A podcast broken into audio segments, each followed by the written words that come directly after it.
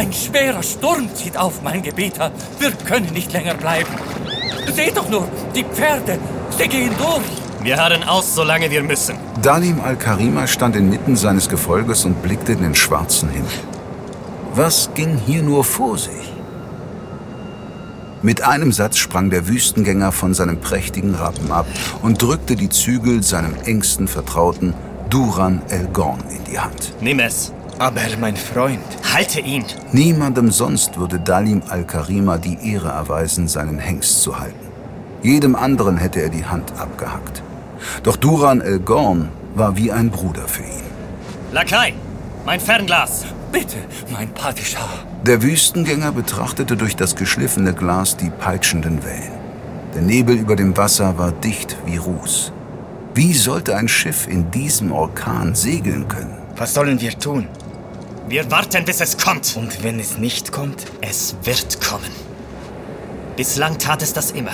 Seit Angedenken der Zeit. Aber mein Padishah, der Sturm, der Wind, die Sandkörner, sie werden uns die Haut vom Leib schmirgeln. Seht doch nur, die Pferde, wie unruhig sie sind. Sie spüren die Gefahr. Möchtest du zurück?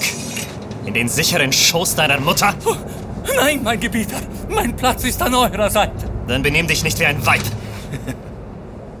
Gleich nach Sonnenaufgang war Dalim al-Karima mit einem Dutzend seiner besten Männer zum Meeresarm aufgebrochen, wie es so viele Generationen vor ihm getan hatten, um zur Insel zu gelangen und den Kampf ihrer Ahnen auszufechten. Für den Ruhm Neys. Dalim wollte am Meeresarm sein, bevor der Fährmann kam, mit eigenen Augen sehen, wie er in seinem Knochenschiff den Wind kreuzte, um ihn abzuholen. Ihn, den Herausforderer, den Erwählten. Aber ihr müsst es einsehen, er kommt nicht, mein Padishah. Wir warten seit Stunden. Das Meer wird immer rauer. Er kann unmöglich... Schweig! Dalim wollte es nicht wahrhaben, doch in seinem Inneren wusste er es längst. Der Diener hatte recht. Der Fährmann würde nicht eintreffen. Duran, was geht hier vor? Erkläre es mir, mein Freund. Ich. Ich kann es nicht. Wir sind zur rechten Zeit am rechten Ort. Ich habe nie in den alten Schriften gelesen, dass das Schiff nicht kam. Wenn ich es nicht besser wüsste, dann. Dann was? Äh, äh, es kommt mir vor, als hätte sich das Wetter gegen uns verschworen. Wasser und Sand. Davon lässt du dich verängstigen? Bist du ebenso jämmerlich wie der Lakai? Natürlich nicht. Ich verstehe dich. Es ist, als wäre etwas in der See erwacht, etwas. etwas Unheilvolles. Der Wüstengänger stieg bis zu den Knien in die kalten Fluten. Das nasse Gewand legte sich eng um seine Beine. Er fokussierte seinen Blick auf den aufgewühlten, wallenden Horizont, aber er erkannte nichts.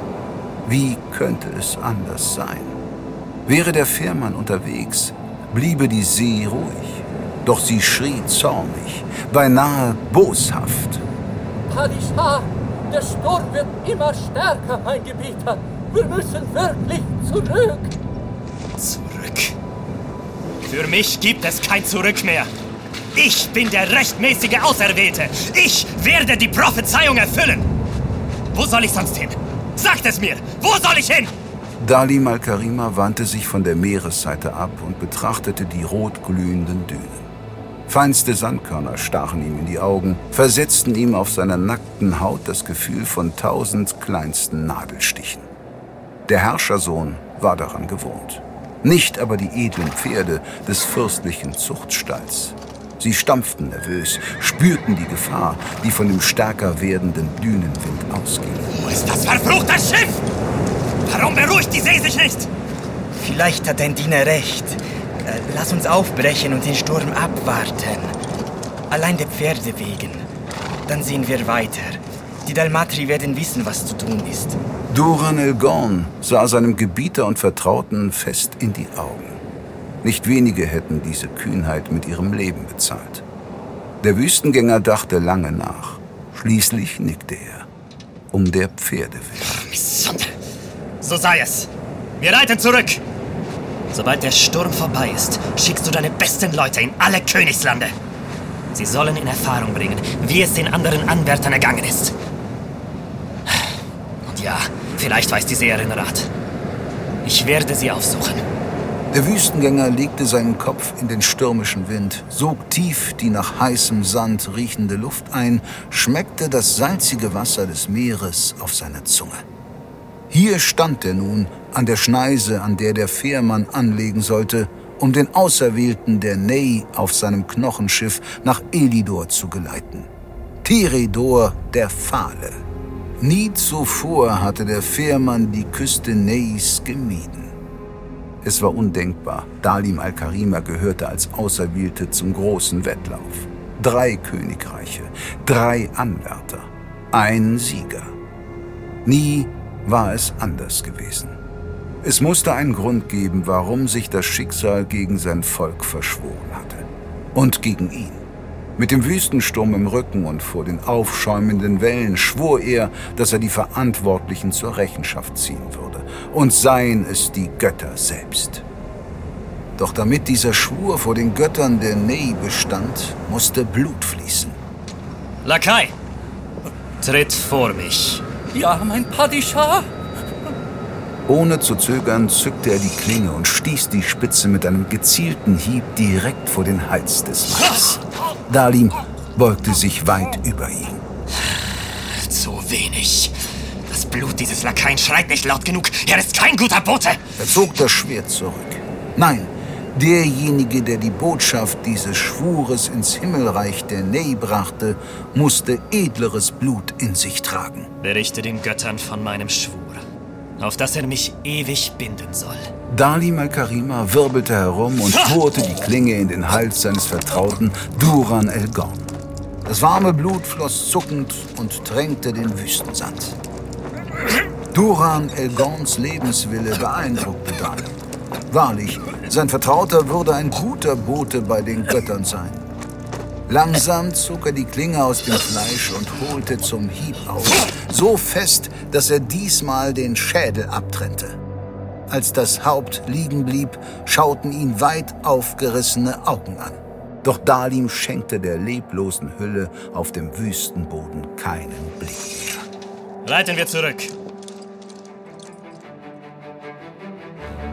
Teronia braucht einen neuen König. Thronanwärter aus allen Teilen des Reichs machen sich auf, um am Wettlauf der Könige teilzunehmen. Ein Weg voller Gefahren und Verderben liegt vor ihnen, den nur der rechtmäßige Thronerbe überleben wird.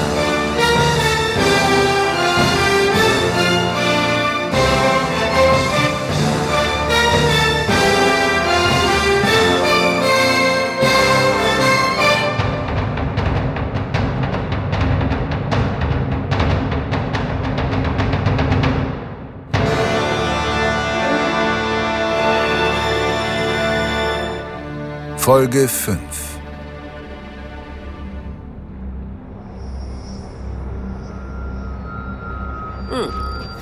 Tritt zu mir und lass dich anschauen.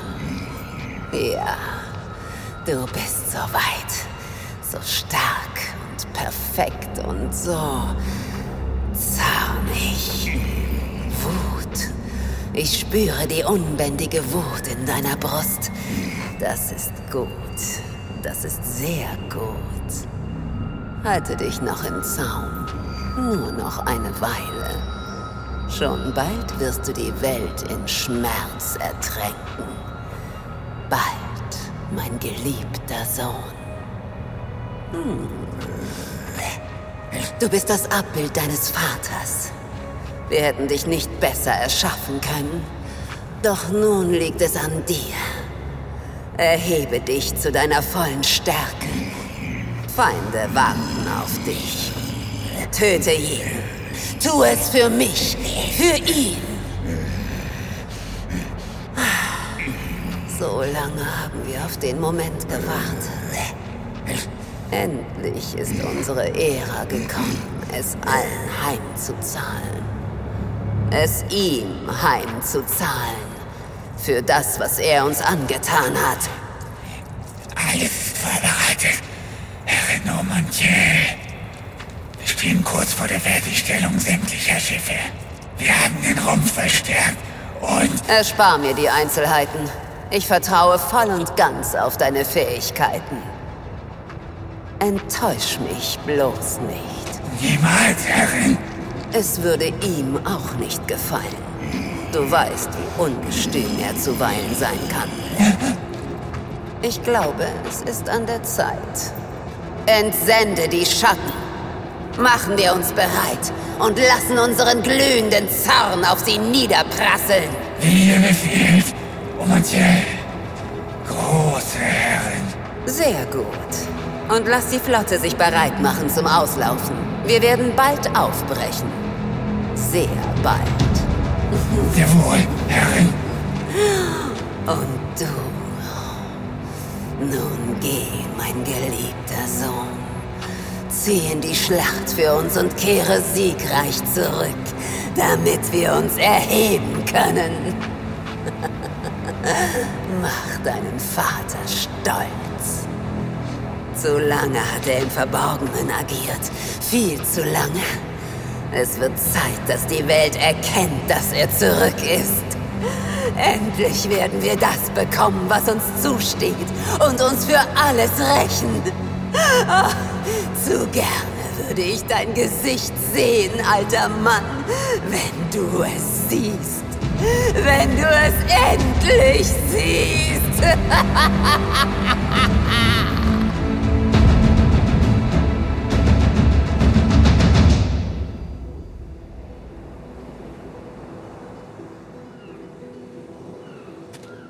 Ich mag es ja nicht, wenn ich Recht behalte. Du liebst es sogar. Hat man euch Chimären in all den Jahrtausenden nicht Respekt vor den Turmherren beigebracht? Respekt lässt sich nicht beibringen. Er kann nur verdient werden. Dennoch hätte ich mir gewünscht, mich in dieser einen Sache geirrt zu haben. Sag, Asura, wann ist dies jemals vorgekommen? Ihr kennt die Antwort auf diese Frage selbst am besten. Ehrenwerter Turmwächter. Eben, eben. Es kam schon einmal vor. Ein einziges Mal. Und das ist sehr lange her. Dennoch war die Erinnerung in ihm so mächtig, dass sie ihn für jenen kurzen Augenblick niederzuringen drohte. Wie knapp es damals gewesen war. Wie leicht hätte sich alles zum Bösen umkehren können. Dann würde er heute nicht mehr hier stehen und trübsinnig auf den finsteren Horizont blicken. Dann wäre die Welt eine andere. Danach war nichts mehr wie zuvor. Und auch diesmal muss es einen Grund geben, dass sich der Abgrund erhebt. Droht ein neuer Krieg? Darauf wissen die Götter allein eine Antwort. Ich dachte wirklich, es wäre vorbei. Wir alle dachten das. Hätten wir es merken müssen? Zweifellos. Wir waren nachsichtig. Aber es hieß, wir hätten es nach der letzten großen Schlacht zurückgedrängt. Für immer. Nein, meine kleine Asura.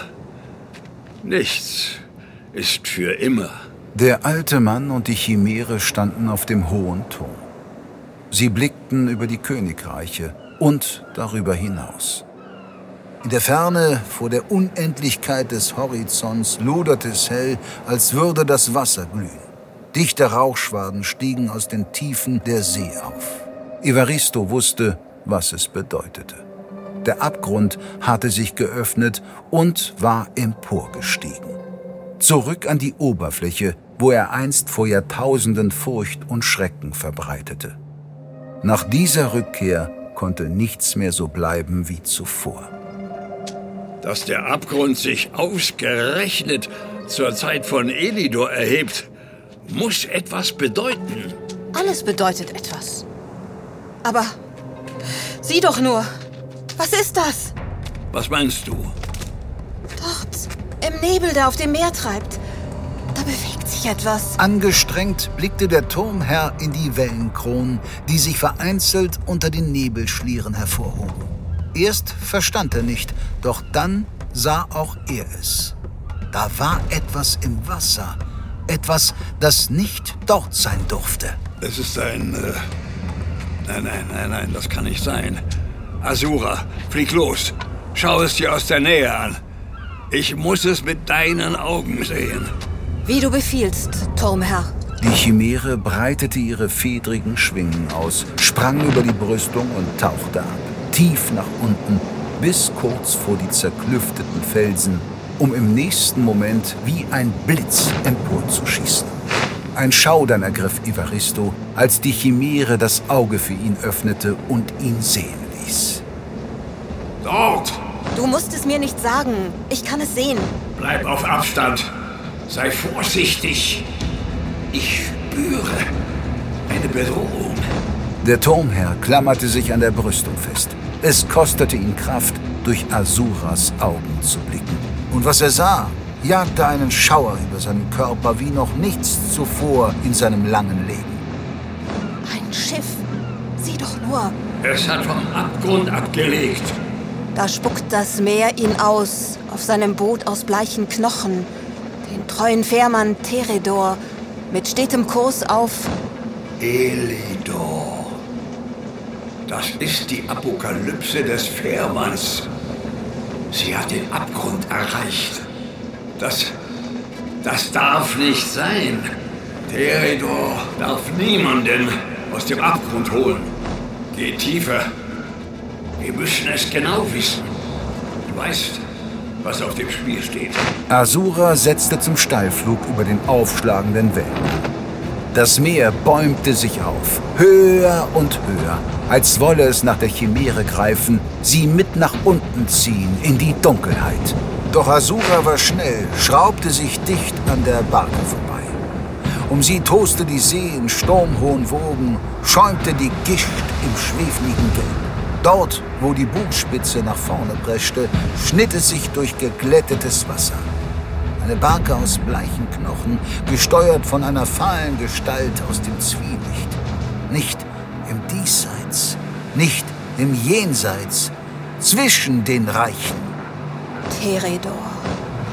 Was nie hätte eintreten dürfen, ist eingetreten, mein Turmherr. Teredor steuert geradewegs auf Elidor zu. Nicht allein auf seiner Knochenbarke. Wen hat er bei sich? Kannst du es erkennen? Die Chimäre flog tiefer. So tief, dass Evaristo das Wasser der aufspritzenden Wellen spüren konnte. Dunkle, schattenartige Wesen wollten nach Asura greifen. Eine Chimäre wäre ein gefundenes Fressen für die Schatten der Tiefe. Du bist zu nah am Abgrund.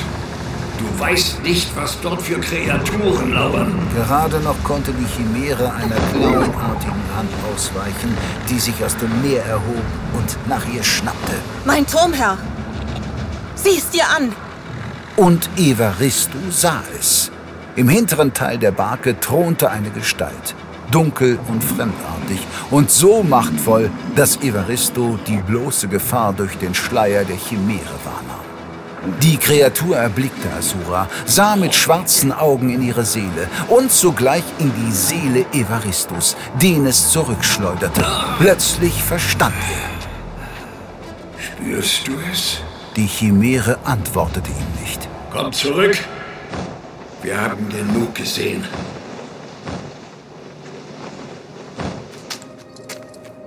Hast du es gefühlt? Sag, dass ich mich irre. Sag es! Evaristo war, als würde der Jahrtausende stehende Turm beben und unter ihm zusammenbrechen. Es gibt keinen Zweifel. Der Abgrund schickt seinen Gesandten nach Elidor, um am Wettlauf teilzunehmen.